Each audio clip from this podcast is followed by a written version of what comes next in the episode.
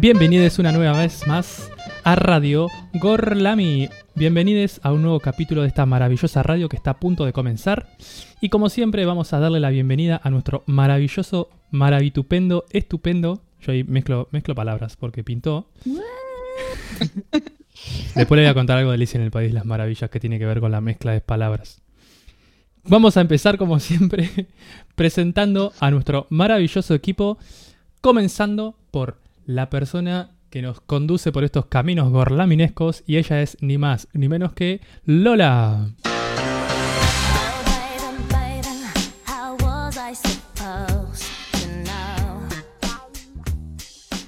Muy buenas tardes, sinuosos, Nachos, de estos caminos sinuosos gorlaminescos. ¿Yo qué dije? ¿Cómo andan? ¿Solo gorlaminesco? ¿Eh?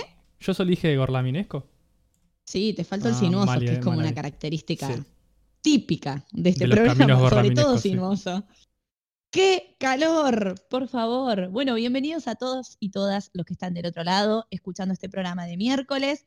Y como bien dijo Nacho, vamos a dar la bienvenida al equipo. Y hoy tenemos la mesa completa. Así que le vamos a dar la bienvenida a ella, que se reintegra al programa, nuestra queridísima Rita. Bienvenida a la Argentina, Rita. Gracias. Rita exclusivo de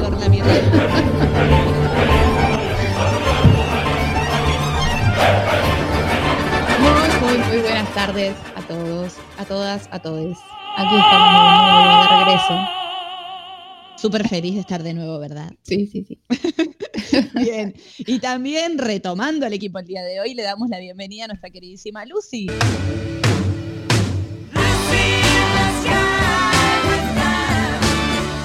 I don't know y I remember falar in español.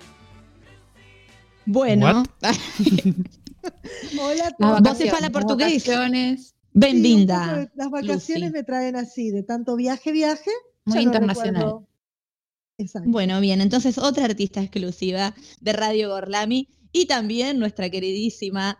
Pero Sari estuvo mitad sí, mitad no. Es como que, como el sol, Sarita. Así que bienvenida de nuevo, Sarita.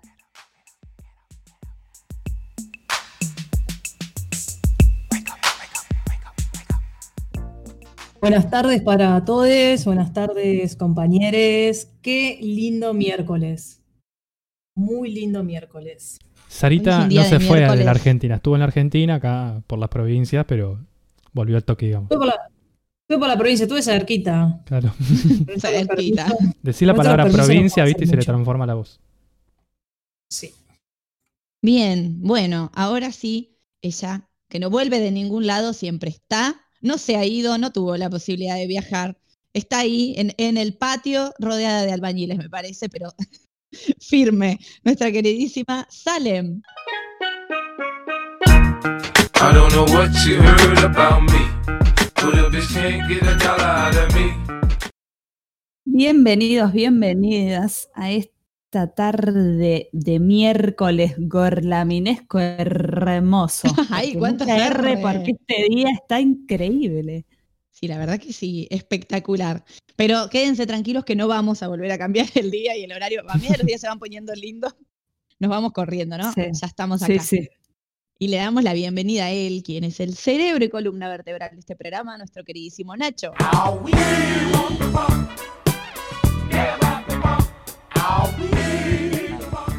Muy buenas tardes a todos. Es un alto día de miércoles. No pronuncié la R porque mu- mucha R acá. Creo que te pueden bajar Mucha el, R. el podcast si pones muchas R's. Porque creen que es ruso. Uy. ¡Qué calor! Bueno, continuamos. ¿Sí? ¿Me están escuchando bien? Yo escuchaba como un leve, adivinen qué. No, No lo diremos. Eco, chicos. no, palabra prohibida. No, ahí está, se escucha bien, estamos todos atentos. Bueno, algo para comentar de esta semana, algo para compartir. Yo, Sí, Bueno, Ah, no empezamos, contaba. empezamos. Sí, pero no lo voy a decir. yo hoy fui al oculista y quiero decir que la pandemia y el teletrabajo me están cagando la vista. Bueno, No. hermoso, una gran noticia. Bienvenida, bienvenida al mundo donde el trabajo te caga la vista. ¿Dijeron la vida o dijeron la vista? La vida y la vista. L- La vista de la vida. Uy, era re profunda.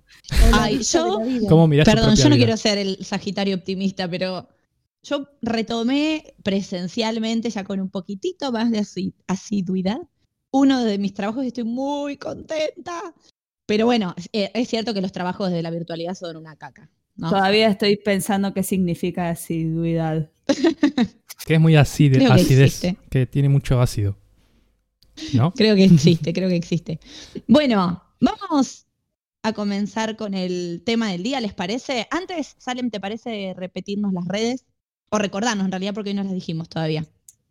Sí, nos pueden seguir en Twitter y en Instagram, nos encuentran como arroba Gorlami Radio. Para escucharnos en vivo en nuestra página gorlamiradio.blogspot.com y si no nos pueden escuchar en vivo, nos buscan en Spotify como Radio Gorlami, que ahí están todos nuestros programas hermosos y súper exitosos. Dedicados Ahí. a. Sí, Ay, súper exitosa. mejor. Bueno, y ahora con esta mega presentación de redes y de este programa mega exitoso, vamos a dar paso al tema del día.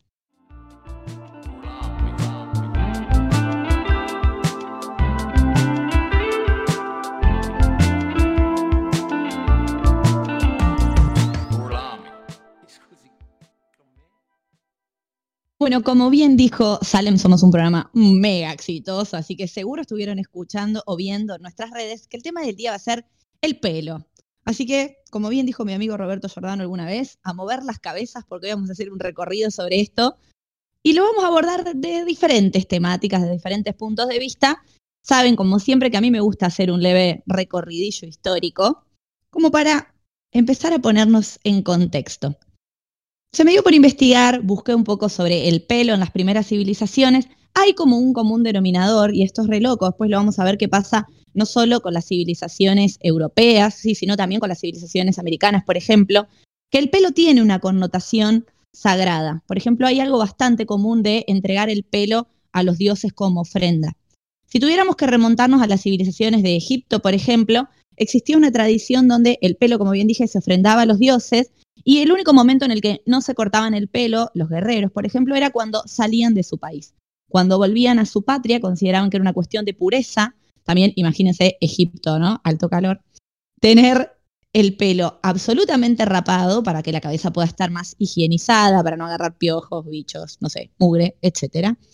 Pero eh, se consideraba como súper valioso esta entrega de el pelo a los pies de algún dios. Y el único momento donde se dejaban el pelo ahí como venía era cuando estaban afuera. En el caso de los judíos, y esto también me parece interesante, no sé si ustedes vieron la serie poco ortodoxa. Sí, sí, la vi. Sí, la vi. sí, presente. Muy bueno. sí. Vieron que hay una Muy escena como Yo no bastante como fuerte. Oh. Yo Buah, tampoco. el que comenta las series del programa.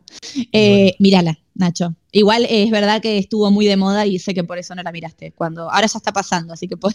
Eh, no, vi, vi, vi pedazos, o sea, sé- creo que vi la escena que, que vas a comentar, además.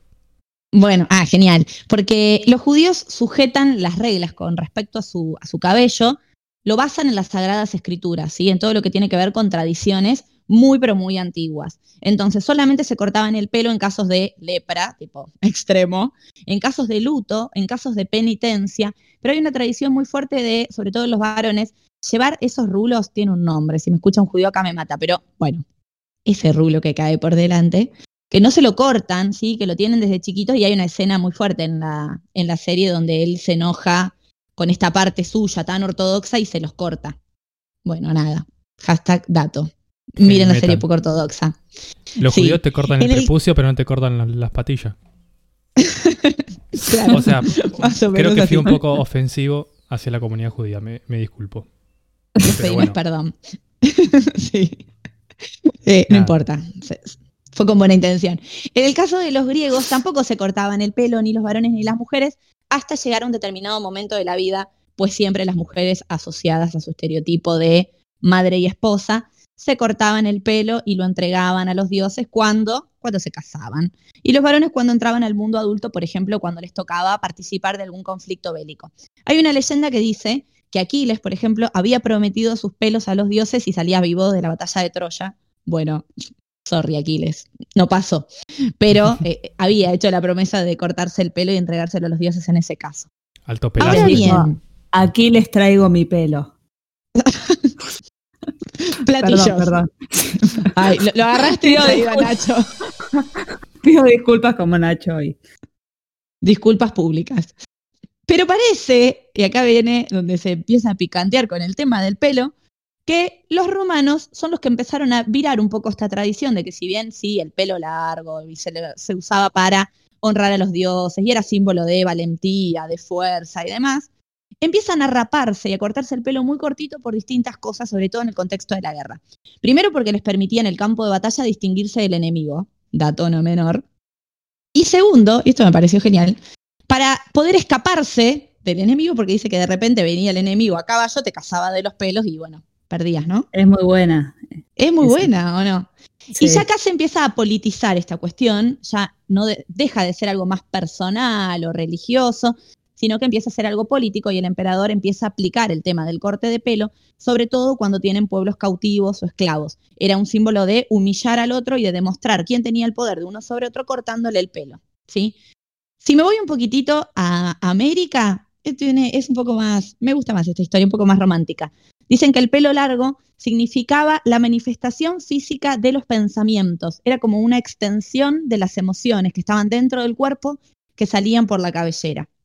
Y algo que utilizaban eh, los pueblos originarios en América y que también es extensivo a distintas civilizaciones, los peinados distinguían, por ejemplo, estatus o clase social, distinguían estado civil y en el caso de los pueblos originarios de América, distinguían también el estadio de esa comunidad. Por ejemplo, si estaban en guerra o si estaban en paz. Depende del peinado que les veías, sabías más o menos qué, qué momento histórico transitaban. Eso me pareció un dato interesante. Ahora Muy bien, sí. Re loco, ¿no? El Sí. sorcho ahí para el costado y dice, ah, che, están en guerra. Bueno, bueno acá. saberlo. Está bien. Bueno, nos vemos. Sí, claro, rajemos. Pero bien, el tema este que yo les comentaba de, de cómo en el Imperio Romano rapar al enemigo significaba una ofensa, esto se, se aplica, digamos, como un, un método de opresión que se sostiene a lo largo de la historia y que se aplica en diferentes contextos. ¿sí? Por ejemplo, en la Edad Media, rapar a las mujeres era algo muy característico, sobre todo a las mujeres que se consideraba brujas, herejes o transgresoras. En el contexto de la Segunda Guerra Mundial, muchas mujeres francesas fueron rapadas porque se las consideraba como aliadas del enemigo o que habían sido espía de los alemanes. Eh, en la época donde se va formando el Estado-Nación en Argentina, nuestro querido gran, me pongo de pie, no, chiste, Sarmiento, con toda esta idea de civilización y barbarie, ¿no? El gaucho, el indio, estaba la idea de cortar el pelo para civilizar. Y, por supuesto, los campos de genocidio nazi, eh, los campos de concentración, saben que era muy típico y hemos visto miles de fotos de cómo rapaban a los judíos, con todo lo que eso significaba, ¿no? Porque significa sobre todo una despersonificación muy importante, es como una degradación, un tipo de degradación. Pero acá tengo un dato horrendo. ¿Lo digo o no lo digo? Y sí, ya acabas de decir Sí, que era un dato horrendo. Siempre Sí. ¿no? Siempre sí al dato horrendo. Siempre sí, ¿no? Bueno, eh, hace poco se comprobó que distintas empresas que ya vienen en Alemania de la época de la Segunda Guerra Mundial, una de ellas se llama Schanfler, bueno, mi alemán, ¿no? Como mi italiano, más o menos. Eh, Schanfler. Así lo diría la Eh, Mona Lisa. sí, claro. Utilizaban el pelo de los judíos. Ay, Dios. No sé, es un asco. Lo utilizaban para hacer eh, partes de vehículos, o sea, textiles que se, util- se utilizaban en partes de vehículos y para las suelas de zapatos de, del ejército. Horrendo, chicos. What? Muy feo. No, en serio. igual está comprobado. O sea, de ahí cuando terminó a la cuando guerra y dijeron que los- hacían jabones, o sea, te creo que hacían jabones Y sí. entonces también. Y sí, y sí, claro que sí. Nunca me terminó de sorprender con el, el nivel de, odio de los alemanes hacia los judíos. Y eh, bueno, nosotros también somos partícipes de la dictadura, por supuesto, en Argentina, donde eh, el peli largo ya era como sinónimo de terrorista, ¿no? Entonces acá, como para ir cerrando mi, mi aporte histórico, ver también cómo el resistir, digo, a este peinado que era como el hegemónico, el que debíamos de tener por imposición del Estado, o cómo el corte de pelo se usaba para oprimir, cómo también desde otro lugar se pudo resistir a esto. Entonces, cuando el pelilargo era el hippie, rockero, comunista, eh, y era, digamos, perseguido, sostener el pelo largo en la época de dictadura era como todo un acto de, de rebeldía y de reivindicación o de resistencia.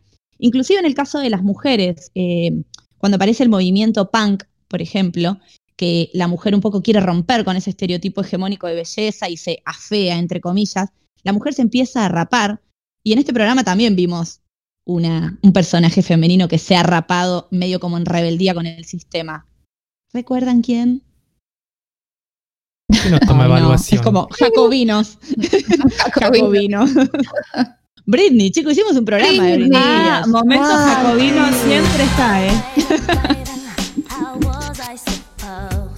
Además, nadie, nadie quería arriesgar nada, me parece. Estábamos No, todos no, miedo. No, mal. Bueno, Seguía pensando un poco ortodoxa, no se me hubiese ocurrido nunca Britney. Sí, yo Britney también estaba pensando alguien de que historia. Claro. Re- no, vieron que yo soy así de amplia para, para relacionar los temas. Bueno, las mujeres también se han rapado, digo, en contraposición para resistir a los modelos hegemónicos de belleza. Y durante la dictadura, esto que les digo, por ejemplo, en el 68 la joven guardia sacó un tema llamado El extraño de pelo largo, que todos lo conocemos.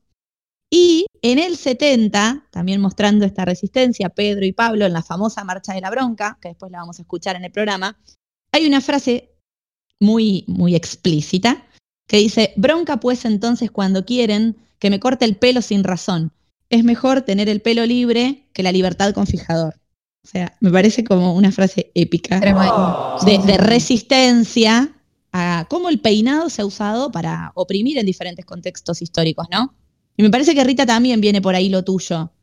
Estás como cordobesa, lo tengo que decir. Ay, Perdón, otra nada que vez. ver, pero dos o tres veces sí. ¿Quieres ser Ah. como obvio? Es que hablo mucho con es esta mala por privado. Sí, yo, mira, pienso que de verdad es muy interesante lo que, lo que estabas comentando, que de verdad el pelo sí es un objeto más eh, de disciplinamiento social, que hay todo, todo un aparato comercial armado alrededor de ese control para que estemos todos eh, cortados, si se quiere, con la misma tijera. También pienso yo, ¿no? Que hoy, por suerte, eh, hay como una conciencia bastante más generalizada sobre esto, ¿no? Sobre todas estas formas de control del cuerpo, eh, estas biopolíticas que estás diciendo, ¿no? Y la gente hoy por ahí también está más abierta a la diversidad y también como hacer una especie de revisionismo o de catarsis, si se quiere, de, de las agresiones que sufrió eh, por no entrar justamente en el molde en el que todos tenemos que entrar. Un Y poco dicen, esto. ay, es como esponja y te empiezan a hacer 20.000 preguntas. Sí, la primera no pasa nada, pero cuando ya lleva 100 personas, es como ya dejarme tranquila. Cada día cuando me levanto y veo mi pelo, suspiro y digo, uff, qué pelo. Yo no podía imaginar que la transición del cabello liso para el pelo natural iba a ser tan tran- transformadora. Pero deja de pelo natural que ahora está de moda. ¿no? Bueno, y estas voces que, que escuchamos son mujeres eh, afrodescendientes, que obviamente no fueron la excepción. Eh, hay muchos documentales en internet súper interesantes sobre el pelo afro. Es muy fuerte escuchar todo lo que sienten y sintieron estas mujeres eh, respecto a su pelo. Muchas por ahí recuerdan que alrededor de los cinco años las madres eh, o con barras de hierro calentadas directamente en el horno o directamente con las planchas eh, les ponían la cabeza contra la mesa y les planchaban el pelo obligadamente. Cuentan también en la adolescencia las burlas y ya después en la adultez, ¿no? La gran mayoría cuenta cómo tiene que cortarse el pelo, trenzarlo, atarlo o alisarlo como una condición indispensable para acceder a un trabajo, ¿no? Y que además, eh, a todo esto, ¿no? Si no lo tenés arreglado, todo eso lleva una connotación de clase que se suma a ese racismo encubierto. Eh, hay que entender también que el pelo para la cultura afro tiene un significado muy importante. Esto que vos decías, Lola, es así. En la, cultura yoruba, por ejemplo, del oeste de África, la gente trenzaba su cabello, como decías, ¿no? Para enviar mensajes a los dioses. El cabello es como la parte más elevada del cuerpo y tiene eh, una dimensión espiritual. También está toda esta cuestión del ritual de- del trenzado entre mujeres, de la familia, un espacio como de tradición y socialización.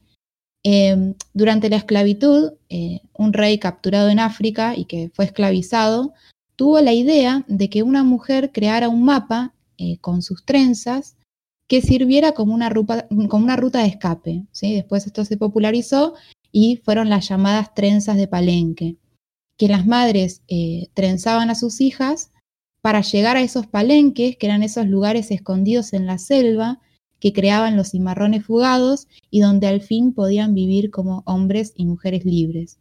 También eh, los esclavos en las minas escondían en el pelo parte de oro, del oro que encontraban, ¿sí? para comprar su libertad. Eh, bueno, después también a las mujeres se las obliga a cortarse las trenzas, obviamente por todo esto, y a, y a llevar un pañuelo.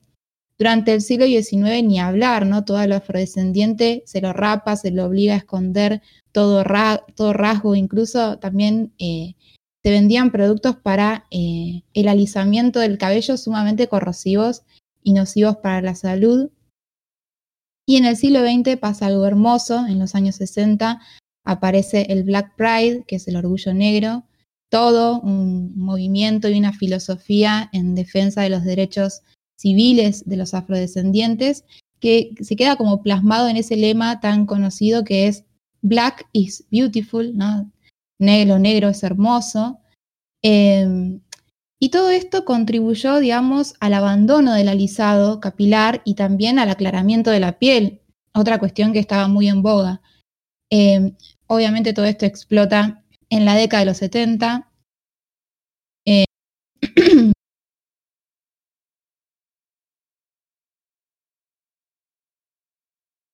No se escuchó más. No sé si estamos con un problemilla técnico.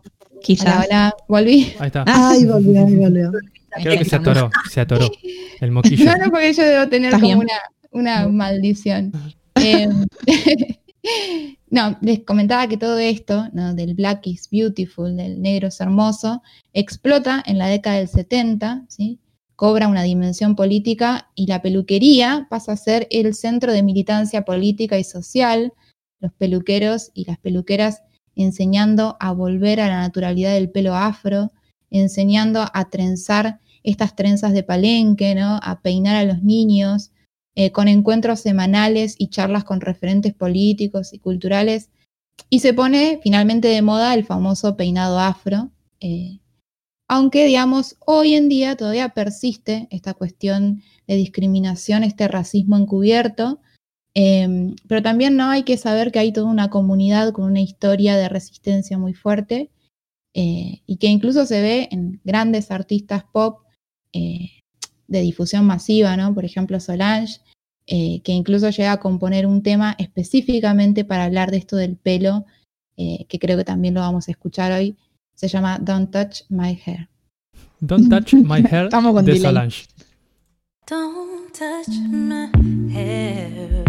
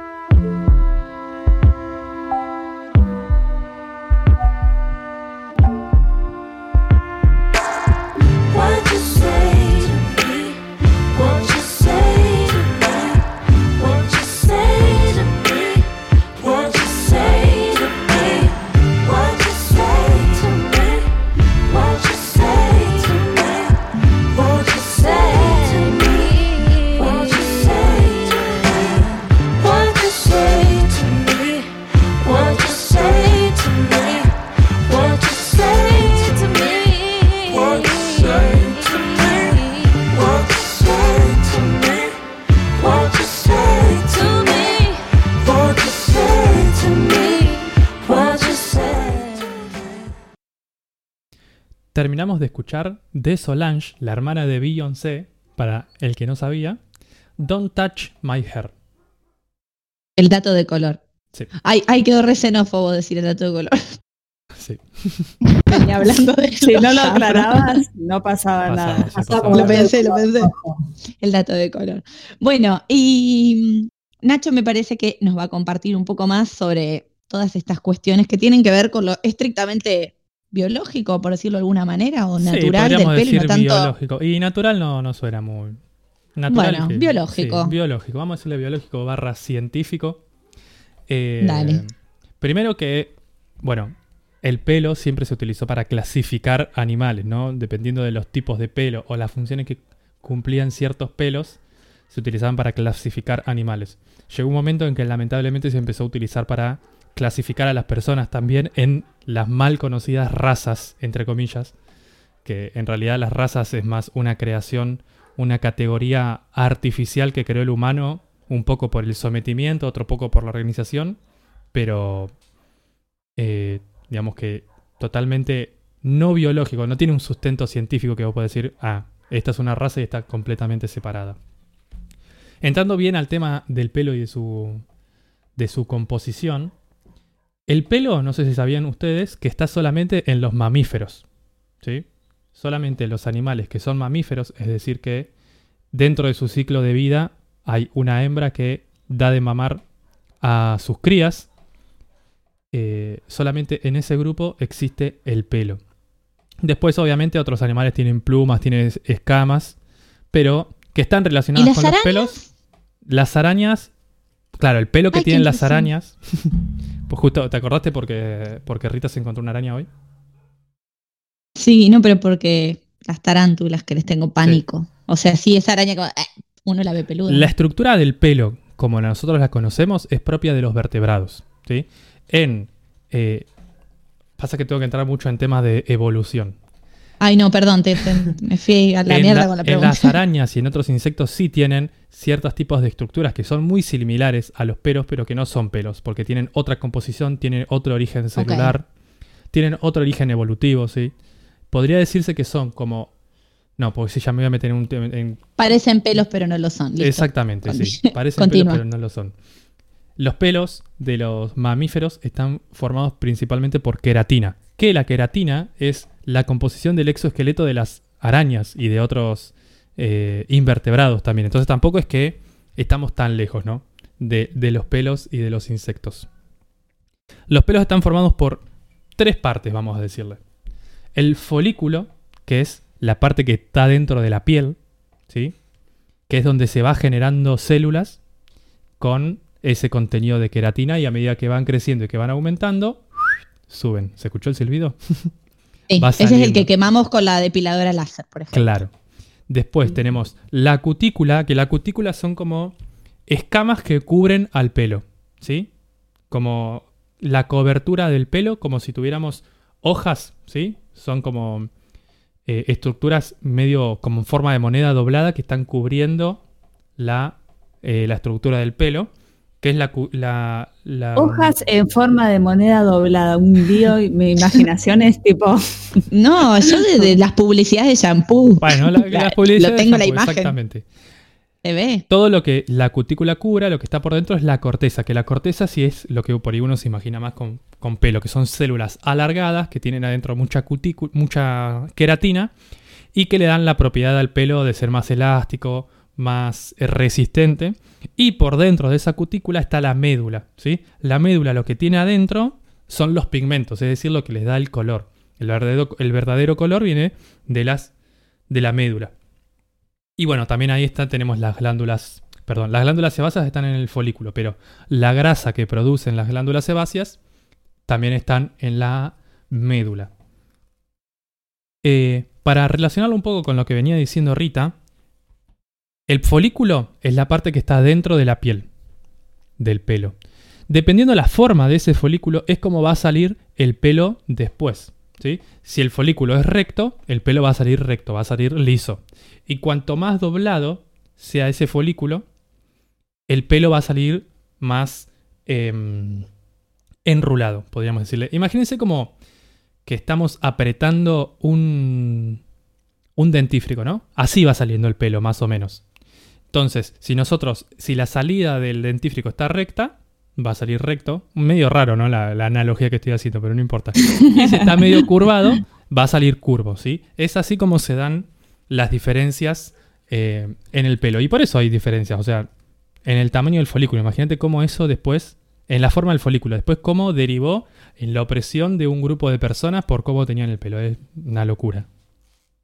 ¿Cuál es la función del pelo? A ver, para ustedes, ¿cuál es la función del pelo? Calentar, proteger. Proteger. Cubrir la cabeza. Proteger, sí. Bien, hablamos de todo tipo de cabello, de, de pelo corporal, ¿eh? No De solamente. bello. Ah, claro. Proteger, proteger Sí. en las piernas, proteger la vagina, proteger el las piernas. ¿Y por qué habrá más La en temperatura, cabeza? el frío. Bien, sí, la, la principal. eh, la principal función del pelo es la protección, de protección y de defensa. El frío y el calor es una. ¿Qué ganamos? Nada. Porque no le se ganaron pegamos. nada. Ah, Se ganaron Por un- eso se paran cuando un tenemos pedazo frío. de pelo.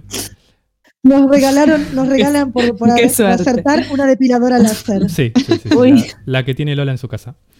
Eh, Sí. Nos protege de los rayos UV, ¿sí? Esos principalmente.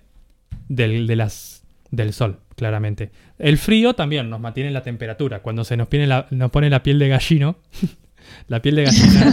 me joden porque una vez me salió mal y dije gallino, qué feo.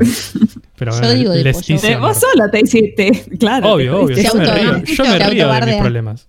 ¿Por Yo fui auto? yo que le hice el bullying y bueno, Sí. no se lo merecía. Y quedó. A mí me encanta. Ameritaba, chicos, una sección sobre la, la depilación, ¿no? Toda una carga social También. eh, cuando estamos atentando Ay, contra mal. nuestro cuerpo, porque en realidad si el cuerpo tiene pelo para protegerse Sí. y nosotros lo sacamos. Bueno, una de las cosas de las que protegen son de las picaduras de insectos. Obviamente, si tenés pelo, Mira, el insecto, imagínense un mosquito intentando entrar ahí por el bosque de pelo, bueno, no puede. Obviamente, tenemos otros tipos de Oh. parásitos como los piojos, que ahí sí viven, entran. Entran viven igual. como quieren en el pelo, pero, pero porque tienen estructuras especializadas para eso. Bueno, nosotros tenemos pelo en absolutamente todo el cuerpo, menos en las palmas de las manos y en las plantas de los pies. Después, en el resto del cuerpo. Y en los labios. miré- En la me miré lengua por y en los labios. Y en los labios. ¿Se Claro. miraron? ¿Usted? Si yo me miré, Sí, yo la me miré lengua las tiene. ¿Viste? No, ¿Pelos la en la lengua, la lengua no tiene pelos. Yo no Ah, tengo lo pelos en la lengua. No, el interior de la boca no tiene pelos. Claro, Eh, está hablando del pero todo después tenemos. Pero el- los párpados tampoco. ¿Qué? No, no, no, pero pelos capaz Qué que no se ven tanto.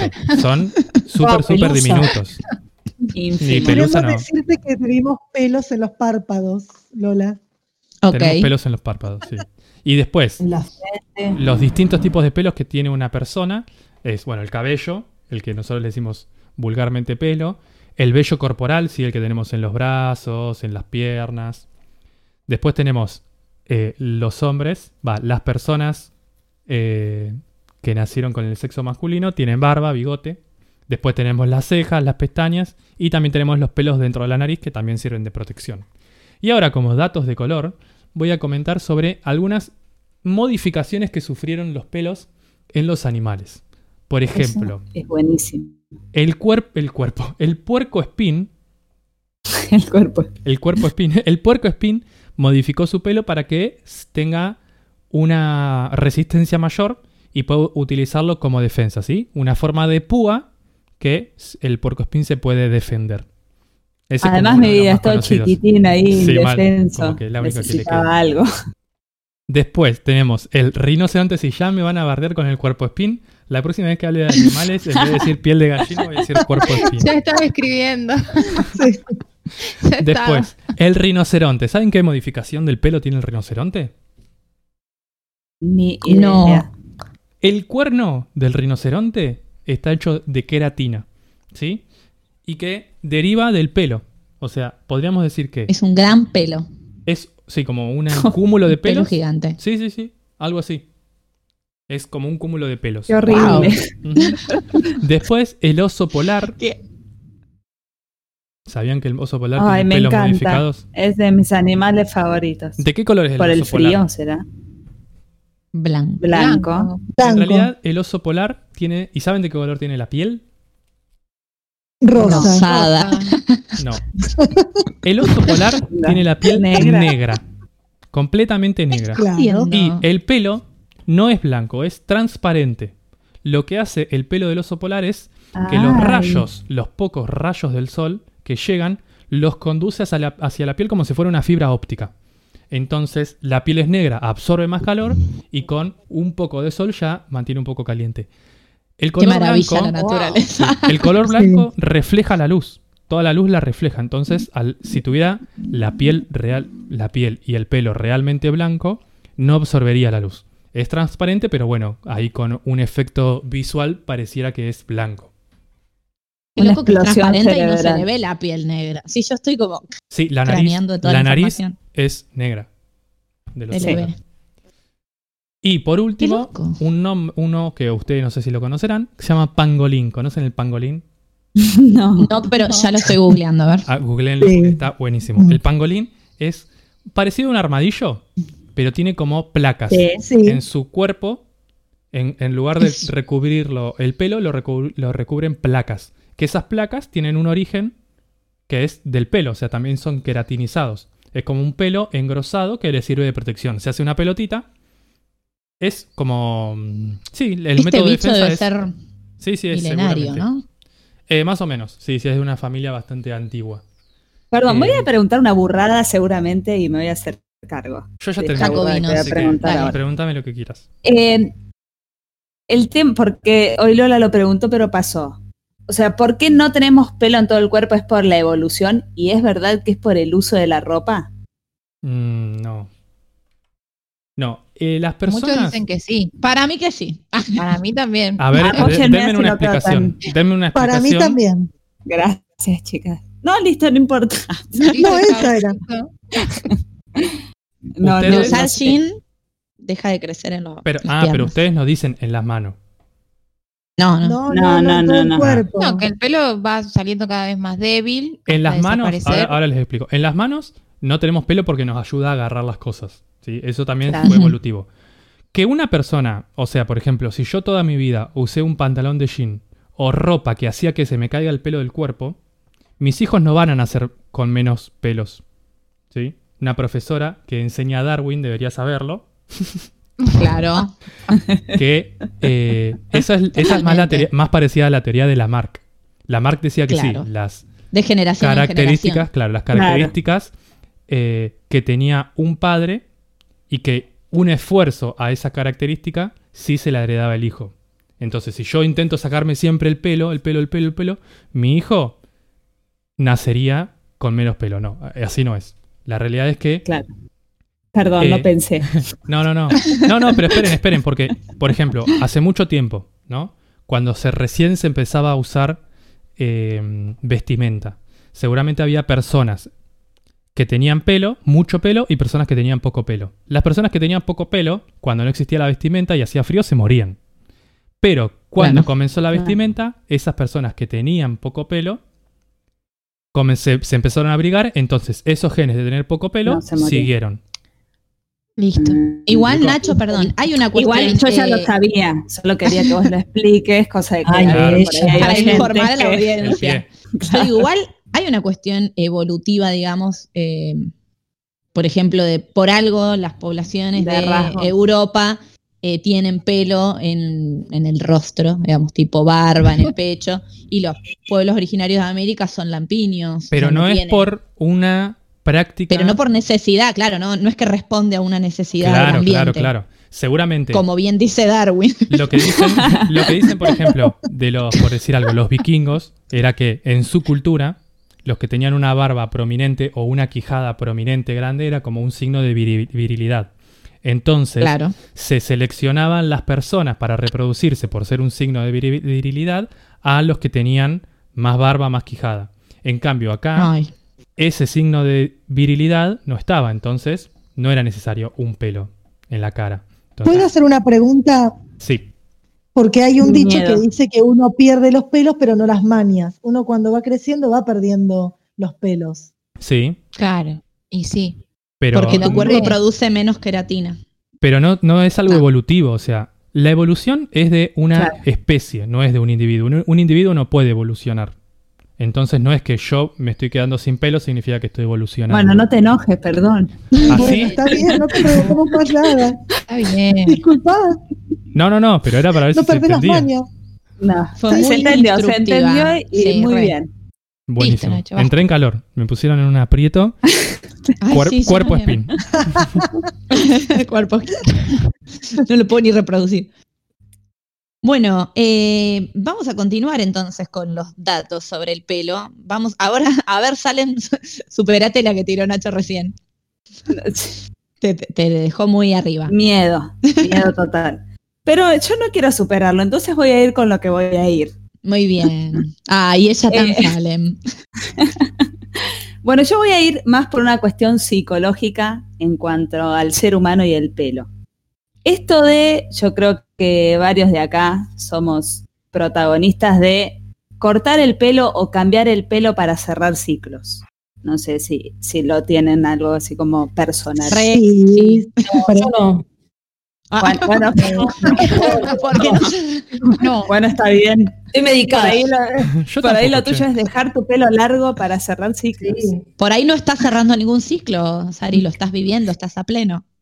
Claro. No sé, pero lo estoy pensando ahora. Pensaré en ra- Bien, bueno, esto tiene que ver, he leído así como eh, distintas opiniones de psicólogos eh, con respecto a esto. Tiene que ver también como que cortar el pelo, cambiar el pelo es una de las maneras más fáciles de cambiar que tiene uno. Entonces, automáticamente cuando quiere un cambio va por ese lado, ¿no? porque lo agarra fácil y también la recuperación es fácil de ese cambio. Por ejemplo, me lo corto, vuelve a crecer, me lo tiño, me lo vuelvo a teñir, ¿no? Eh, y entonces se, se ven como distintos rasgos de estos cambios que querés hacer para cerrar ciclos. Por ejemplo, que sea una manera de enfrentar la realidad.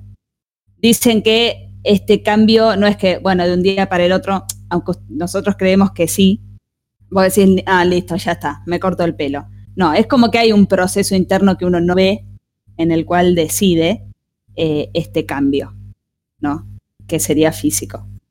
Eh, lo que importa en este sentido es lo que, el significado que vos le des a eso que te estás haciendo. Es la manera, digamos, que uno está expresando lo que le pasa. ¿Cómo? Bueno, ahí cada uno es un mundo, ¿no? Entonces, no es que, ay, si te lo cortás corto es esto, si te lo tenés de rojo es esto. Ay, yo pensé que ibas a tirar los significados No, de lo no, que no, nos hicimos no. nosotros. no, no es tan exacto, es muy complejo. Eh, pero sí tiene que ver con crisis de todo tipo, crisis de edad, de identidad, de mm, corté con mi novia, de un, perdí un trabajo, me mudé, perdí mi casa, perdí un ser querido. Es más, eh, Lola dijo hoy lo de la tradición judía, también va por un lado de, de- de tradiciones en lo psicológico, ¿no? Si los judíos lo hacían por luto o duelo, bueno, supongo que también lo relacionarán hoy en día con cualquier luto o duelo personal también. Después otra visión es como de despedida, ¿no? Pero en este caso de capilar. Eh, o sea, es Me algo que despido de un pedazo de mi pelo. sí, Chau, chau. no, es como decir, no, yo ya superé todo. A ver, Y me- mirame, Corto. soy divina, soy divino, me corté el pelo. eh, es como una manera de querer mostrar que aceptamos o que superamos algo o que cambiamos algo y que eso que se perdió, por ejemplo, una ruptura amorosa. Mira lo que te perdiste, eh, despedite de lo que viviste conmigo, baby. no sé si así, Como Britney. pero más o menos. Claro, a ver. Ay, bueno, si uno se corta el pelo para cortar con ciertas cosas, ¿qué pasa si uno decide ponerse extensiones? Para Estamos hacer un al- cambio. Estás como al Estamos horno. al horno. No, es, Estamos sí, al no, es parte, estás dándole bienveni- la bienvenida a cosas nuevas. Bien. Voy a inventar acá Ay, qué una preparada. vuelta psicológica. Sí, podría haber sido psicóloga tranquilamente. Sí, sí. Eh, bueno, y esto es como una eh, visión empoderada, ¿no? Como de que esto de que el pelo se vaya es una decisión poderosa que cada uno toma. Eh, entonces, Como Britney Spears. exacto, te estás despidiendo de todo lo que te hace mal, no, no solamente de un novio, como dijimos antes. Eh, pero siempre obvio pensar que esto no basta, ¿no? Como que no es, ah, listo, lo superé, me corta el pelo, ¿no viste? Ya está, soy otro. Eh, Toma. ¿Cómo es, es, digamos, cómo vos te, te despedís de esta historia en lo personal también y cómo vas a entrar en lo nuevo que querés? Así que un poco pensá. Pensá lo que estás haciendo, no pensar en cortarte el pelo, porque si el cambio tiene que ver con uno mismo, con que a uno le haga bien, está perfecto. La cosa es no, en- no cerrarte en eso, no enfocarte en, bueno, el cambio lo hice externo, sino Claro, también... el tema es si es de adentro hacia afuera y el pelo solo visibilizó un cambio profundo, o si arrancaste de afuera y adentro no laburaste Pe- nada, digamos. Claro, que sea de afuera hacia adentro. Si ese cambio empieza por ahí, que vaya hacia adentro también. Sí. Yo me quedaba pensando que también uno se corta el pelo, va, no sé si yo, pero digo, también tiene que ver con una cosa, una pulsión medio agresiva también, ¿no? A veces. Total. Claro, no, no necesariamente tiene que ver con, ay, bueno, me cortan la peluquería las puntitas para estar Sí, mejor. Ah, claro, a veces son como pulsiones más bien como autoagresivas, más que tienen que ver con, con esta situación de crisis. Y también vos sabés que pensaba lo que decías, muy común que los chicos chiquitos se corten el pelo, ¿no? Sí. Eh, y por ahí desde el psicoanálisis un poco tiene que ver con el niño que descubre, eh, o la niña que descubre la castración, ¿no? Como la angustia de la castración, eh, Sí. el descubrimiento de sus genitales, ¿no? Ahí aparece también como eh, el corte del ¿Quién no se pelo. el- flequillo cuando era chico? creo que todos pasamos por esa etapa, ¿no? De cortarnos el flequillito así. Sí, Vamos. total. Yo no porque tengo falda. Este, Eh, la- No te falta. la cabeza es un símbolo fálico. Claro, que la es un símbolo fálico. fálico Y sí. que eso quiere decir que tiene connotaciones de líquido seminal y que si uno se lo corta, lo que hace es, ca- es, es- es castrar. eh, eh, Claro, ese revivir. corte uno castraría la- el simbolismo. Claro, reviviría ese- esa, esa angustia castratoria también en el varón también. Es que. Rita, la- los psicólogos dicen mucho esto, de, de si vos lo estás haciendo como un desquite propio, bueno, acompáñalo, acompáñalo de un tratamiento. Porque, más conveniente. sí, porque es un montón. O sea, el, el- el cambio de- del pelo y todo no, no es, digamos, siempre es un cambio en la vida. Por eso habla esto de que puede ser algo personal con un desquite. Entonces, bueno, hay que ir medio tranca y siempre la ayuda profesional no viene mal. Yo esta cuarentena creo que varios de nosotros hemos cambiado, ¿no? Nuestros looks. Y Sí. yo que no, no me trato, no voy a la psicóloga ni nada. No, al principio de la cuarentena me lo corté. el pelo. Nunca me hice nada en el pelo en la vida, nunca. Un alisado una vez hace siete años. Y en esta cuarentena no solo me lo corté muy corto a lo que lo tenía, sino también me decoloré casi la mitad y me lo teñí de rojo. Pi- piénsenlo. Se lo Yo en la cuarentena, yo en la cuarentena también, yo tenía el pelo largo, tipo largo. No, y Nacho, vos también. Sí, vos hiciste un Sí, yo tenía, yo tenía ciertas cuestiones en la cabeza. Rockabilly. Yo tenía, sí, yo hice mucho. Ciertas cuestiones. Ciertas cuestiones en la cabeza que, bueno, me estaban haciendo mal y decidí cortarme el pelo. Tenía piojos. Pequeño detalle. Es la verdad. A ver, yo lo veo y yo siento que a mí no me no es que me pasó algo y dije me lo corto. ¿Qué sé yo? Me gustó uno que vi y me di cuenta que Ay, en el yo trabajo sí. no me iban a decir nada porque estoy. Porque no te ven. Que, Yo duele la vida, me corté el pelo al hombro, ¿se acuerdan? sí, me encantó. Y lo tenía largo, largo. Sí. Bueno, Yo lo que me doy cuenta es que uno ve las. Ah, perdón, perdón. Sí. No, no, dale. No, que si uno ve las fotos de cuando comenzó la cuarentena y no se hizo nada en el pelo, también ve cómo va cambiando porque se le va alargando, porque uno se lo va Sí. cortando uno solo. y cómo Y además acá también eh, se duelaron cosas y con tijera en mano, porque encima las peluquerías Obvio. cerradas. Acá más de uno se achuró solo. Claro. Pero bueno, digo, hemos recorrido distintos aspectos del pelo, pasamos por la historia, los cortes, toda esta cuestión psicológica de la actualidad, pero me gustaría cerrar y quedarnos con cómo a veces mantener un peinado, un tipo de pelo, cuando a veces esto es contracultural o cuando va en contra de una opresión que puede ser de- del Estado o de un otro X, eh, me parece como muy lindo poder resaltar esto como un tipo de resistencia, ¿no? De mantener la identidad por sobre todas las cosas. Así que vamos a cerrar el tema del día con, eh, como les habíamos dicho al principio, la marcha de la bronca.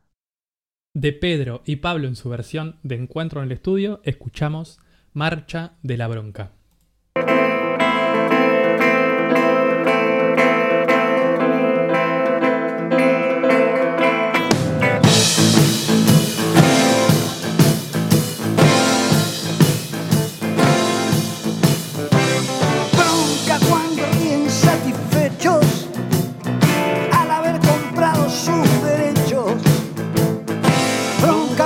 Se hacen moralistas y entran a correr a los artistas.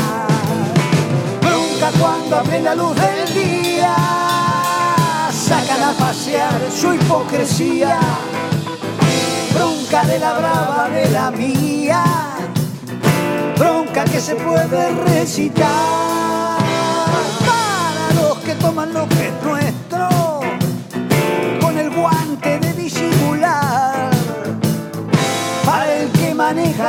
violines de la marioneta universal. Para el que ha marcado las barajas y recibe siempre la mejor. Con el as de espadas nos domina y con el de bastos entra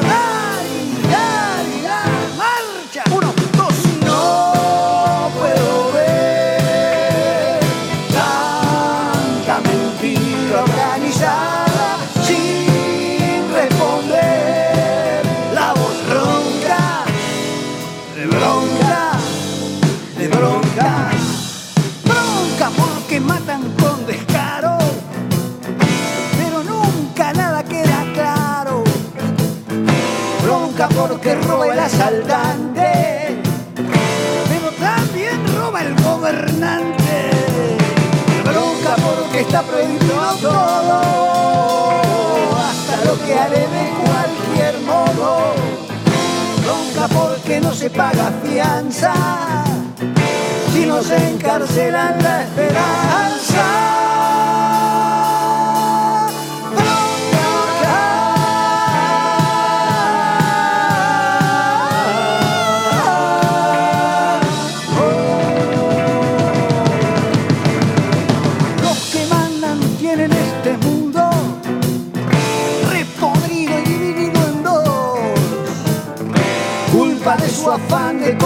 Por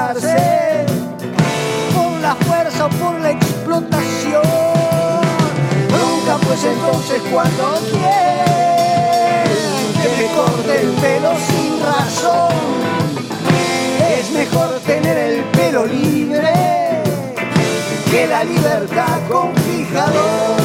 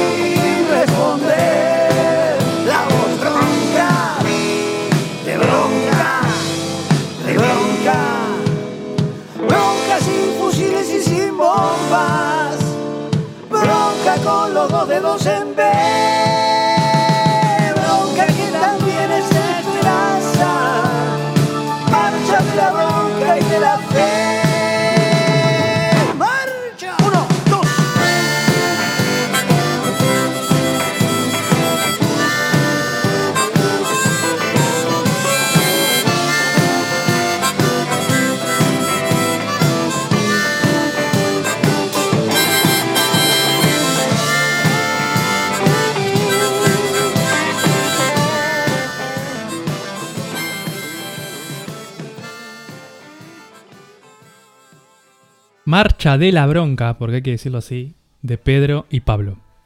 Con bronca, ¿no? Un temazo, aunque la audiencia me hace chistes y me tira de que es una canción medio pelo. Valgo la redundancia con el tema del día. Muy bueno.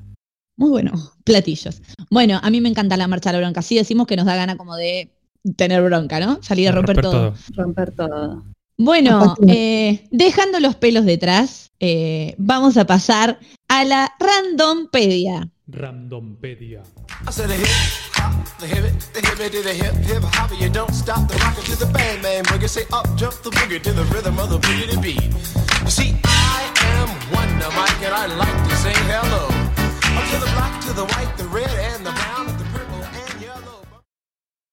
Bueno, y para cortar un poco los pelos del tema, igualmente me quedé enganchada con un tema que es ¿quién no ha cortado los pelos de la muñeca pensando en que iban a volver a crecer? Ay, me lo yo. acaba de decir una oyente, la señorita Silvia, me acaba de decir, bueno, ese tema, y es verdad, todos hemos Sí. cortado el pelo, y tomando esto como, bueno, como cortar el pelo, como cambiar al otro, Qué es cagazo un si, poco de lo que hoy... si crecían. ¿eh?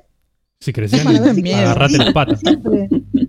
Sí, igual hay unas muñecas que le crecen los pelos, no sé por qué razón. Nunca la pude comprar muy cara. No sé, no sé No, por porque qué. eran muy caras.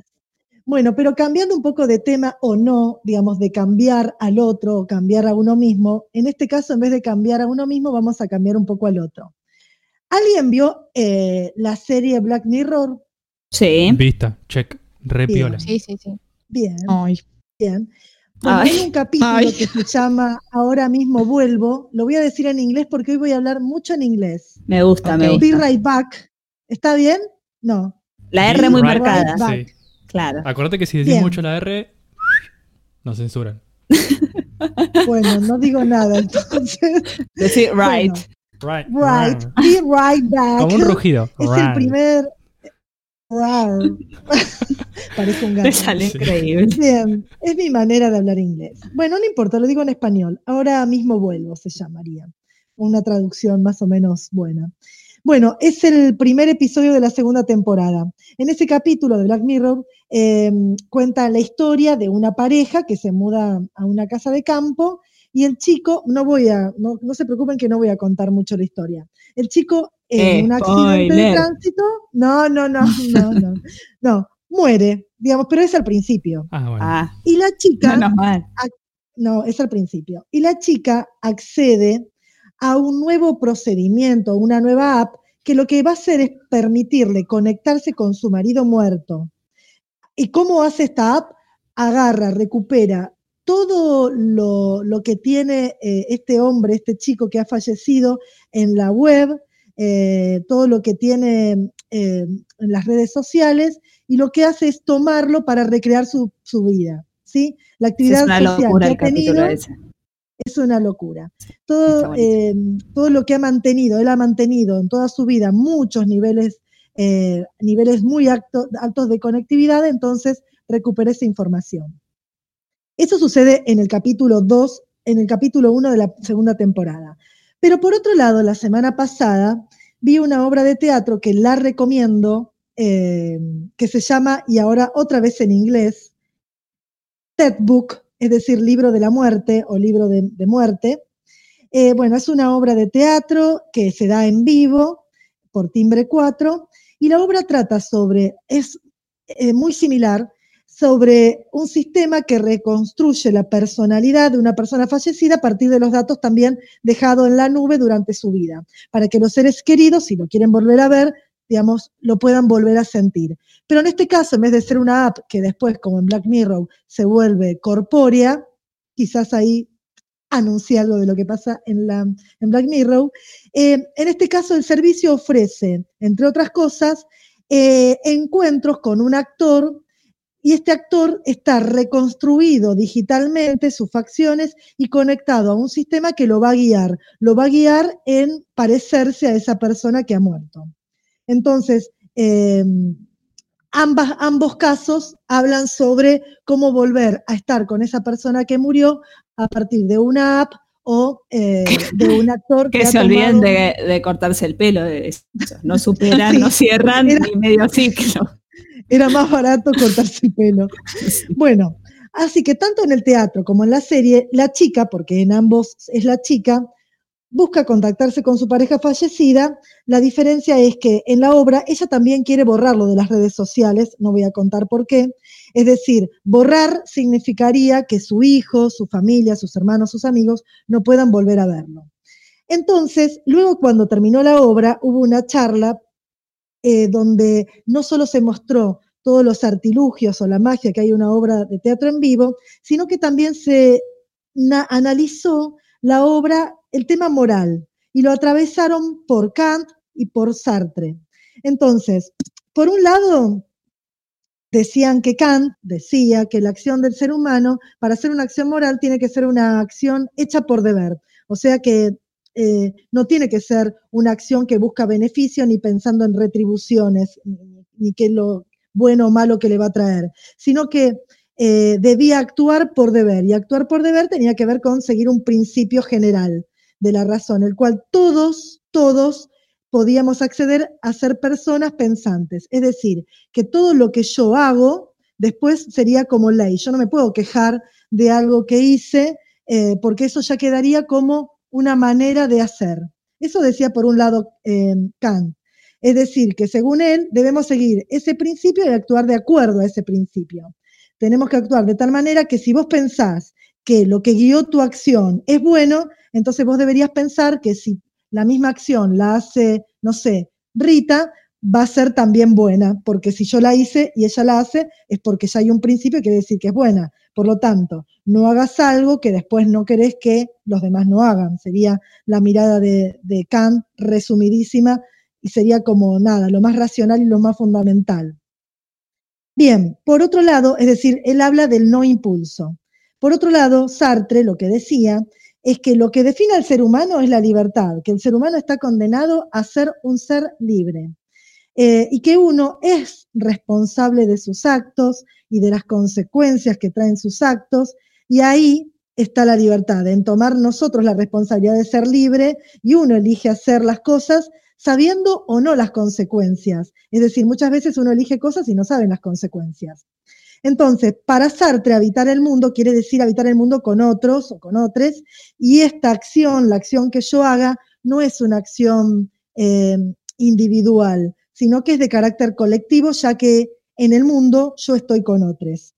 Eh, por lo tanto, mi acción también va configurando el mundo de los demás. Pero bueno, volviendo un poco para atrás, volviendo nuevamente a Kant, que él dice que, a ver, y esto también tomando ahora y relacionándolo un poco con la serie y con la obra de teatro. Él dice que siempre hay que tratar al otro como un fin en sí mismo y nunca como un medio. Por ejemplo, los objetos son medios. Yo tengo un auto y ese auto es un medio para otra cosa, no sé, para ir a tal lado. Bueno, en la obra o en la serie, la mujer que, que se murió su marido, lo que dice es, bueno, a ver, yo tengo que resolver cosas que a mí me quedaron pendientes con vos, ¿entendés? Entonces, agarro toda tu vida pasada, la reconstruyo y ahora pongo toda esa vida pasada, es lo que está en las redes, en una app o en un actor y me saco de encima todo lo que te tengo que decir y todo lo que me quedó a mí ahí eh, atorado y que no te pude decir. Bueno, el tema que acá viene el problema de la moral, ¿no? Eh, y eso es un problema moral. Más allá de si está muerto o no está muerto, es un problema moral y no importa si la persona está fallecida o no. La persona que murió se la está usando como un medio y no como lo que es, que es un fin. Entonces, en Black Mirror o en Dead Book, la mujer le dice al hombre cómo tiene que reaccionar. Es decir, todo, la app y, el actor, la app en Black Mirror y el actor en, Diario de la Muerte, eh, le dicen, digamos, la mujer le dice en muchos momentos cómo debería actuar, porque bueno, la app y el actor, no, aunque recuperen No información saben. de la red, no es que la saben lunga. Eh, entonces, al decirle cómo haría algunas cosas, uno ve que lo que está ahí no es un ser humano. ¿Por qué? Porque no se ve la noción de libertad que hablaba Sartre. Si la app o el actor dice y hace lo que diría y haría esa persona, está todo bien, pero le falta esa diferencia o eso que lo hace diferente, que es tener la libertad de decir y hacer en el momento en que uno quiera hacer. Es decir, lo que dice Sartre de alguna manera es que la libertad distingue al ser humano de otros objetos. En este caso, del objeto que sería la app o del actor. Y como para ir terminando y englobando antes de hacerles la pregunta, eh, Heidegger, que no sé si está dicho bien, pero es existen- existencialista, decía que el ser humano es quien decide y actúa sobre el mundo. Su existencia queda plasmada en el mundo y sus obras quedan plasmadas en el mundo. Lo que no sabía Heidegger es que iban a haber redes sociales ni que iba a haber millones de producciones en la web. Es decir, que cuando uno muere, uno muere y deja muchas cosas que hicimos en las redes. Eh, y eso que uno hizo de alguna manera es un poco una parte de uno mismo. Entonces, la idea existencialista dice que el hombre queda plasmado en lo que hace en el mundo. Pero ¿qué pasa cuando tenemos la posibilidad, nosotros, ya la otra persona murió, de borrar a esas personas? Es decir, somos lo que hacemos y también somos lo que queda plasmado de lo que somos y de lo que hacemos. Entonces, aquí viene la consigna que es para que podamos hablar Yo un poco necesito un tema. descanso mental porque me quedé Qué loquísimo. O sea, está zarpadísimo. Le diste una vuelta de tuerca al capítulo que estaba re piola y ahora está mucho mejor. Como, no sé. Eh, bueno, no soy yo, sos vos. Eh, no, a lo que voy es que en realidad eh, cuando se hizo después de la obra de teatro, como este análisis de la moral, un poco se retomó todo esto, ¿no? Sobre todo lo, lo que dice, lo- lo- el tener el poder uno de borrar la vida del otro y cuál es el daño que le hace a los demás, a los que quedan. Entonces, sin ir a la muerte, porque por ahí es como demasiado, eh, o por ahí es mucho, ¿ustedes se imaginan contratando una app o algún actor que represente a una persona a la que ustedes necesitan decirle algo? Es decir, ¿lo harían? ¿Se les viene alguien a, la cabeza que dicen, bueno, contrataría para decirle a esta persona, viva o muerta, Ah, como eso te iba a quieran, preguntar, si era post-mortem o no y post-mortem. bueno, como quieran, viva, porque eh, en la obra de teatro después salió, por lo menos de mi parte, salió, bueno, yo no me imaginé persona viva, persona per- muerta, pero sí me imaginé contratar esa app o ese actor de las redes sociales y poder decirle a tal persona, viva ciertas cosas. Pero perdón, Pregunta para ustedes. pregunto porque Jiménez. me pa- estoy en un Sí, cumple, no me estoy, casa- no estoy cazando una. Eh, la, la app sería para que vos te descargues, digas todo con una persona que actuaría y más o menos Vamos a dar un sería un ejemplo. ¿Crees que te lo prototipo. ejemplifique? Voy a dar un ejemplo. Pero para, para, porque quiero hacer la pregunta. Ar, no me Bueno, bueno, bueno, Eh, Tranquila, tranquila. esto es para que vos te descargues y no, y no acudas a la persona, digamos. Lo A representarías ver, en la la persona, la persona, claro, está viva o no viva, no importa. El ejemplo que ustedes Pero la persona poner. no se entera. La, la persona Es una no simulación. porque se está- es una simulación. Por lo tanto, la persona que aparezca al lado tuyo a hablar con vos en Black Mirror, por ejemplo, ya sé que estoy spoileando, perdón, aparece Nada, una persona, porque no pasa nada. bueno, está bien, aparece una persona, digamos, a través de diferentes cosas que suceden, ¿no? No voy a contar eso, pero se corporiza la persona y vos cuando la ves, Al- la, hasta Sí, sí. tocándola, Lo que parece pasa- una persona de verdad. Lo loco es que esa persona es las redes que tuvo en su vida, digamos, no es la persona que vos Claro. conocés. Exacto. Claro, sí, es como se construye a partir de lo que claro. hizo. Yo, Se yo- abre, se abre la- ese interrogante de si realmente Claro. podés llegar a apropiar al otro. o sea, Incluso por en la vida, bueno, Por lo que sirve si te querés dice descargar Sartre, no. alguien. claro, incluso en la vida cotidiana, no. o sea, tenemos esa dimensión de que el otro también es una construcción nuestra.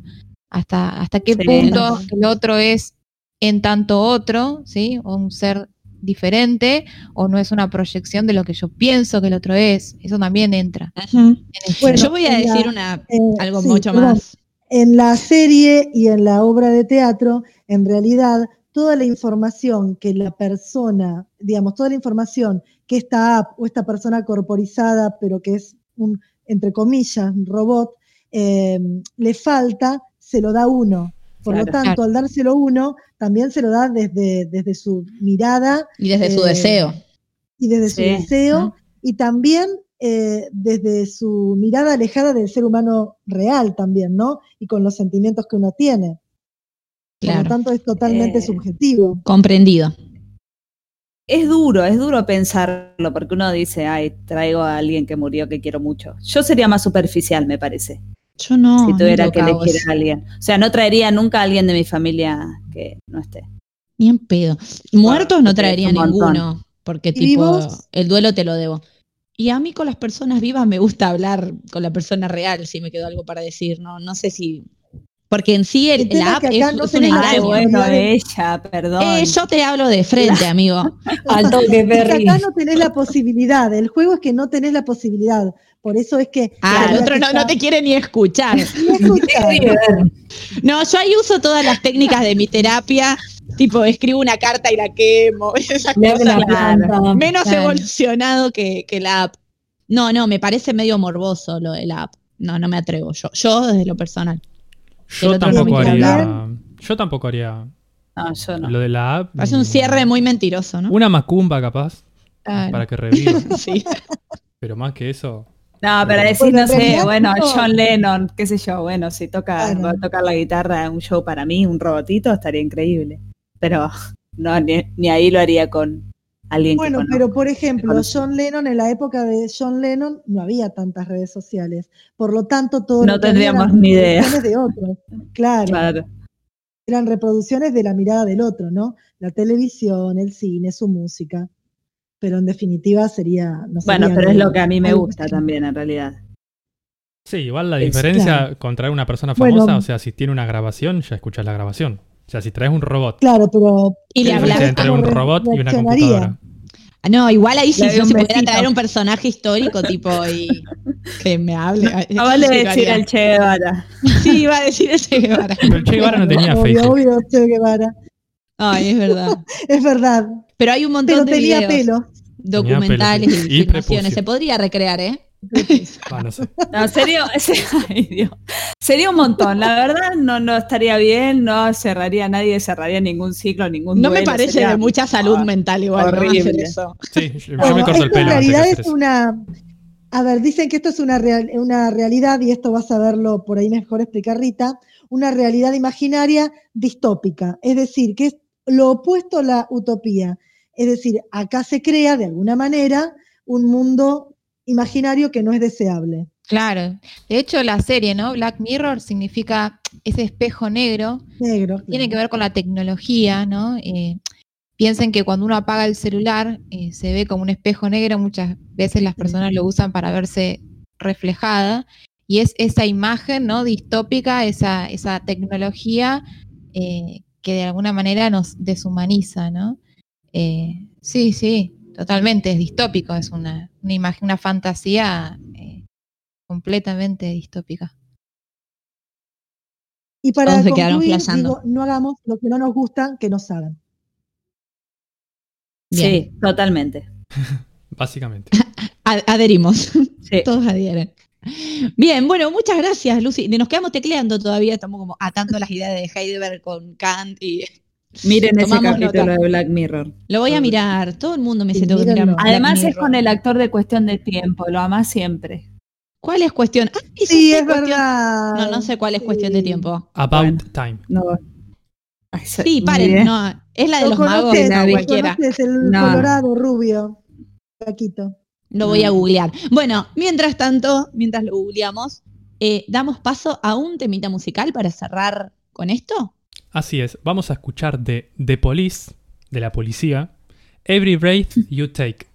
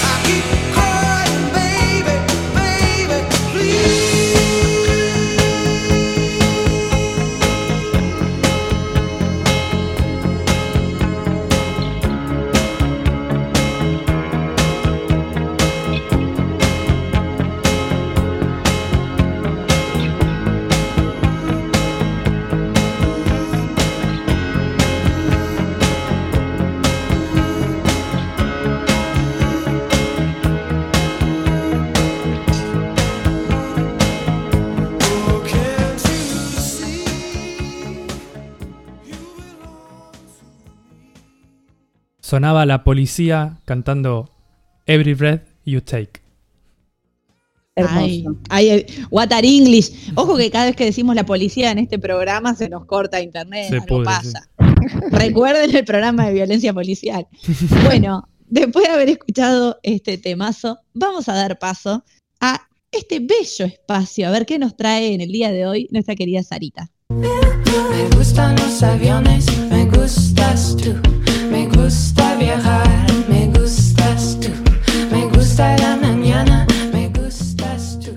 Me gusta el viento, me gustas Los días que, que me toca la sección me doy cuenta que siempre pasa como algo muy, como un evento muy cercano a la luna. Así que también hablaré de eso.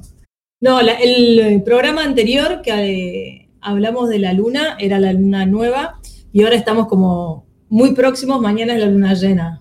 Pero voy a tirar un guachitips de que, hablando de pelo, eh, Vamos. con, con cuarto creciente es ideal como para mm, cortar un poco el pelo para que crezca con, con mayor fuerza.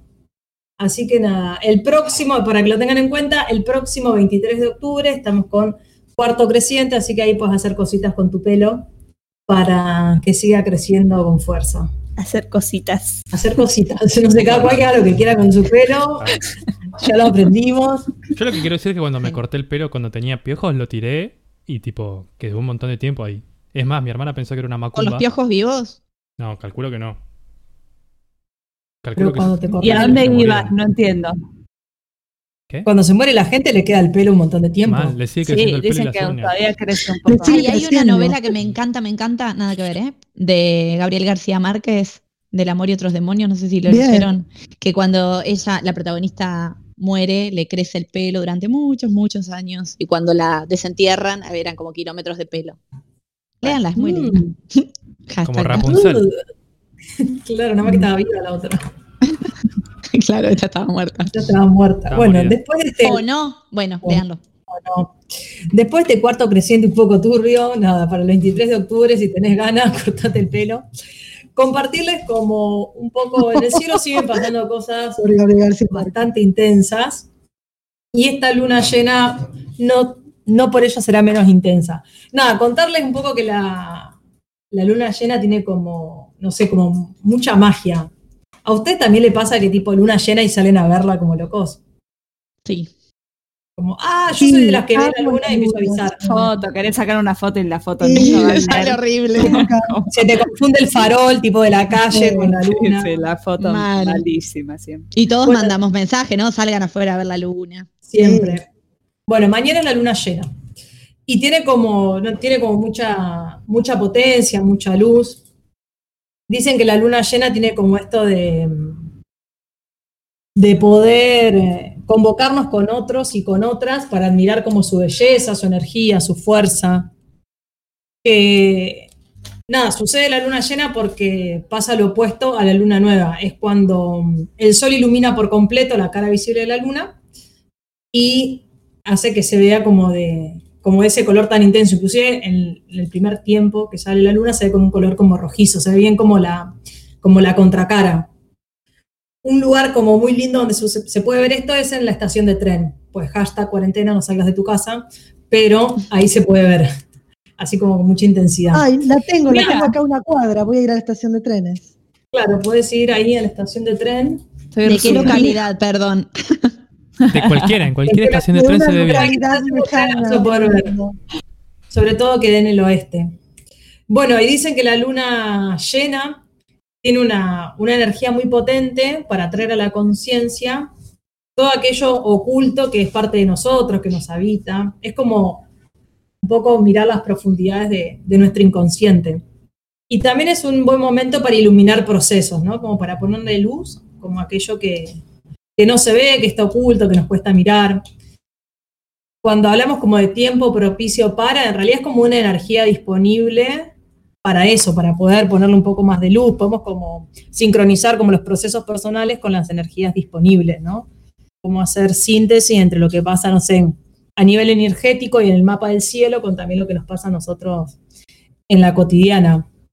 Di- dicen que durante los, la luna llena te pueden pasar como tener sueños reveladores que si los analizamos un poco con, bueno, vos mismo, misma si querés, pero también con tu terapeuta, puedes como encontrar un montón de información ahí, que podemos sentir como mucha potencia, energía, como un pulso vital resarpado, y también que puede ser que a las noches nos esté costando dormir, porque puede haber como una manifestación del plano inconsciente, o sea, como el consciente se acerca más al inconsciente. Perdón, la luna nunca nos va a hacer dormir bien. No hay una, La luna, no hay una que te toque tipo, chicos, la luna está de esta manera, hoy se duerme tranquilo. hoy se duerme tranquilo. No, la verdad Hoy que no sé si fuerte. hoy se duerme fuerte. No, no sé cuándo puede ser la luna que se duerma fuerte. Es que la luna se ve más de noche. Entonces la luna quiere que no duermas de noche. Quiere que vos te Quiere que te despiertes para- Es como, Es como Netflix. sí, es como Netflix. Es como Netflix, claro. Es así. Hace lo que quiere con nosotros.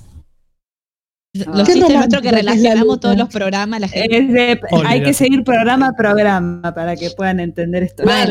Es más, yo quería linkear con lo que está diciendo Sarita con el programa que hicimos de esoterismo del tarot, porque hay una carta donde uno de los arcanos mayores es la luna y que justamente cuando te toca esa carta jus- habla de esto, ¿no? De los procesos internos, de navegar en lo profundo, de iluminar los lados que no nos gustan de nosotros.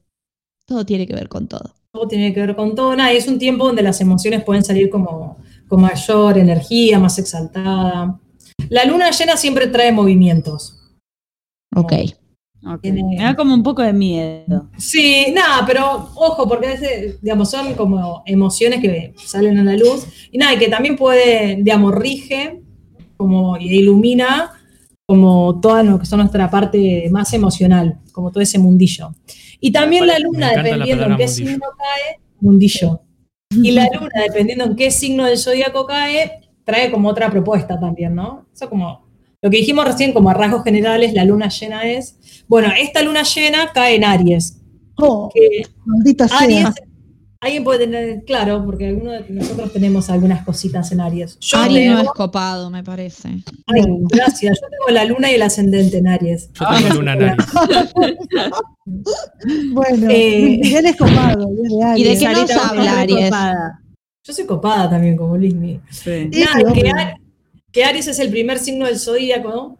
y que tiene como elemento el fuego y ese fuego tiene que ver con el impulso, con la velocidad, con... Hagamos. Sí, con meterle como pata lo Sí, que venimos haciendo.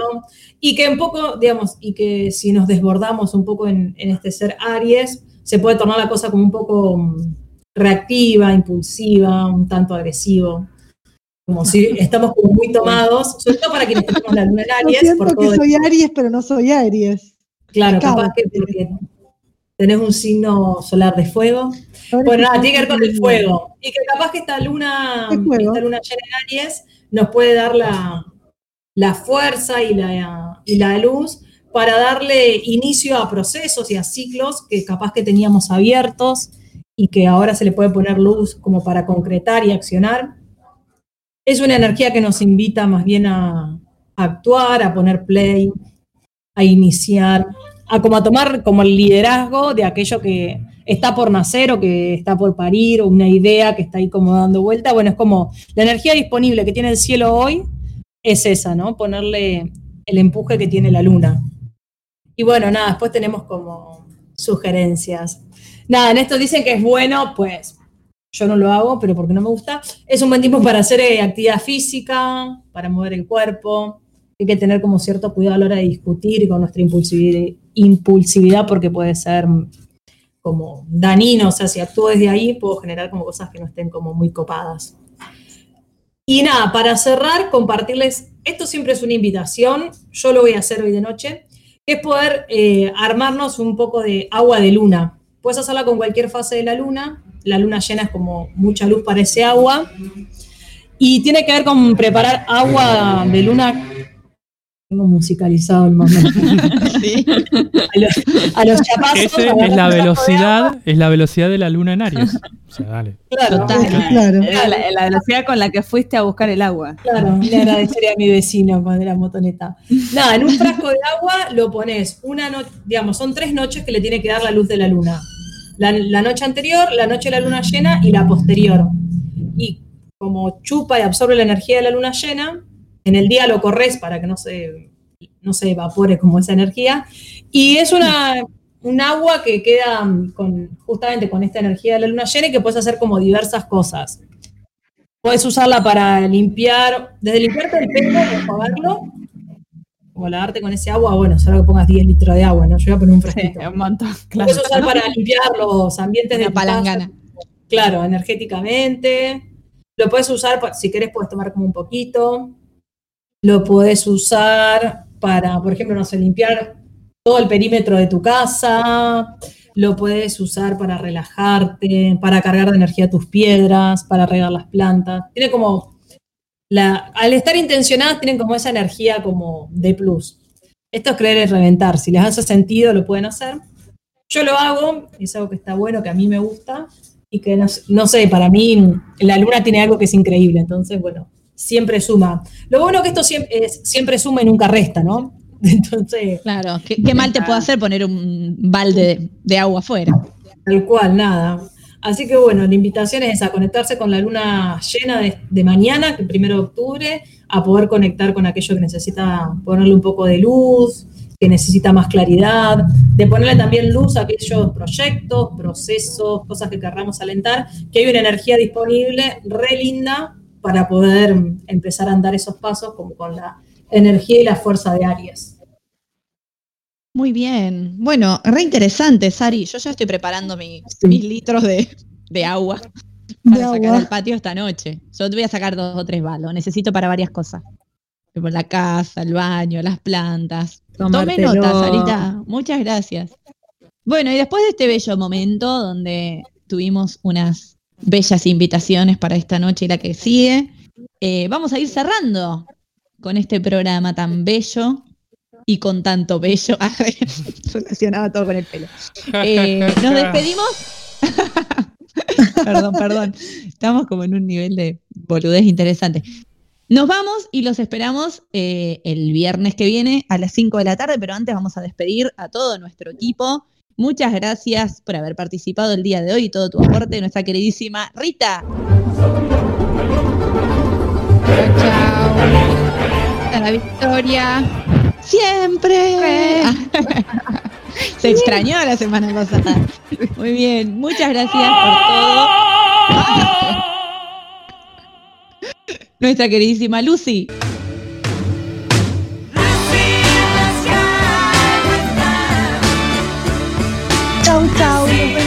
Cuando nos escuchen. Muchas gracias y nos despedimos también de nuestra queridísima Sarita.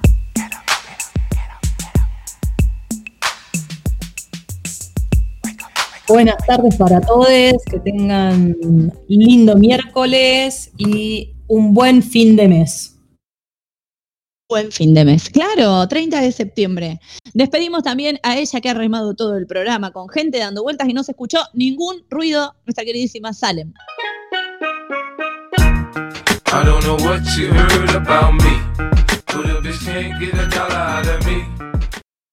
Muy buenas tardes, nos encontramos el viernes. Recuerden seguirnos en nuestras redes sociales, arroba Gorlami Radio. Muy bien, y recordamos siempre también seguir a nuestros amigos de Smarte News en Instagram y escucharlos en su podcast de martes y jueves a las 11 de la noche. Lo despedimos a él, el cerebro de este programa, que ha guiado este programa hoy por los caminos sinuosos y gorlaminescos con todo el equipo, mi queridísimo Nacho.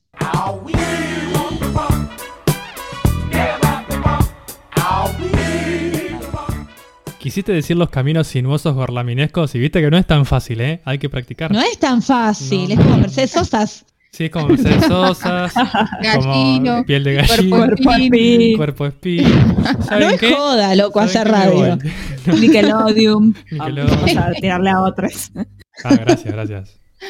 Eh, y bueno, nos vamos a despedir a la conductora, a la persona que nos conduce por los caminos y las sinuosidades. Dijiste, hoy dijiste sinuosidades. Ah. eso, ¿No? Algo así. Bien. A vos te sale mejor que a nadie. Por las sinuosidades de los caminos gorlaminescos.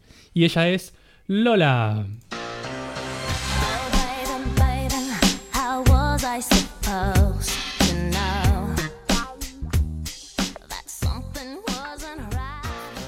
Muchas gracias, muchas gracias a todo el equipo, muchas gracias a toda la audiencia que estuvo del otro lado escuchándonos un día más. Nos vemos el viernes a las 5 de la tarde. Adiós. Nos vemos el viernes a las 5 de la tarde, no se olviden, así es. Los tres gracias, vamos a decir gracias, gracias, gracias. No sé por qué vos dijiste así, bueno, pintó. Nos Muy vamos escuchando Raros Peinados Nuevos de Charlie García, pero en su versión interpretada por Pequeña Orquesta Reincidentes.